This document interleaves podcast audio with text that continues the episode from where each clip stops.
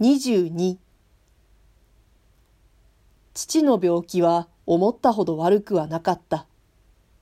それでも着いた時は床の上にあぐらをかいて、みんなが心配するから、まあ我慢してこうじっとしている。何？もう起きてもいいのさ。と言った。しかしその翌日からは、母が止めるのも聞かずに、とうとう床を上げさせてしまった。母は不祥不祥に太りの布団を畳みながら、お父さんはお前が帰ってきたので、急に気が強くおなりなんだよ。と言った。私には父の挙動がさして虚勢を張っているようにも思えなかった。私の兄はある職を帯びて遠い九州にいた。これは万一のことがある場合でなければ、容易に父母の顔を見る自由の利かない男であった。妹は他国へ嫁いだ。これも急場の間に合うように、おいそれと呼び寄せられる女ではなかった。兄弟三人のうちで一番便利なのは、やはり書生をしている私だけであった。その私が母の言いつけ通り、学校の家業を放り出して休み前に帰ってきたということが、父には大きな満足であった。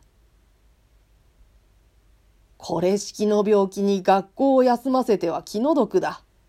お母さんがあまり行産な手紙を書くものだからいけない。父は口ではこう言った。こう言ったばかりでなく、今まで敷いていた床を上げさせて、いつものような元気を示した。あんまり軽はずみをして、またぶり返すといけませんよ。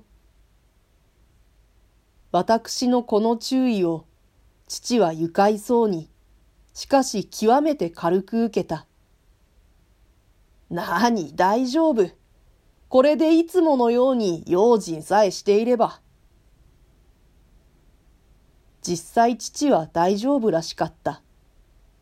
家の中を自由に往来して、息も切れなければ、めまいも感じなかった。ただ顔色だけは普通の人よりも大変悪かったが、これはまた今始まった症状でもないので、私たちは格別それを気に留めなかった。私は先生に手紙を書いて恩釈の礼を述べた。正月上京するときに持参するから、それまで待ってくれるようにと断った。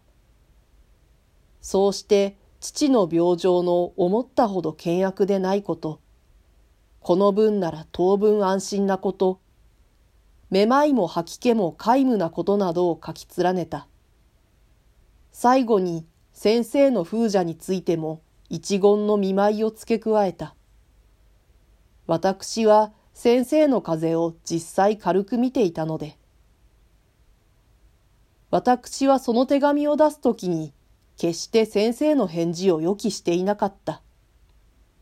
出した後で、父や母と先生の噂などをしながら、はるかに先生の書斎を想像した。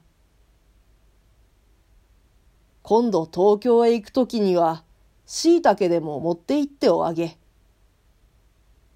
ええ。しかし先生が干した椎茸なぞを食うかしら。うまくはないが、別に嫌いな人もないだろう。私には、椎茸と先生を結びつけて考えるのが変であった。先生の返事が来たとき、私はちょっと驚かされた。ことにその内容が特別の要件を含んでいなかったとき、驚かされた。先生はただ親切づくで返事を書いてくれたんだと私は思った。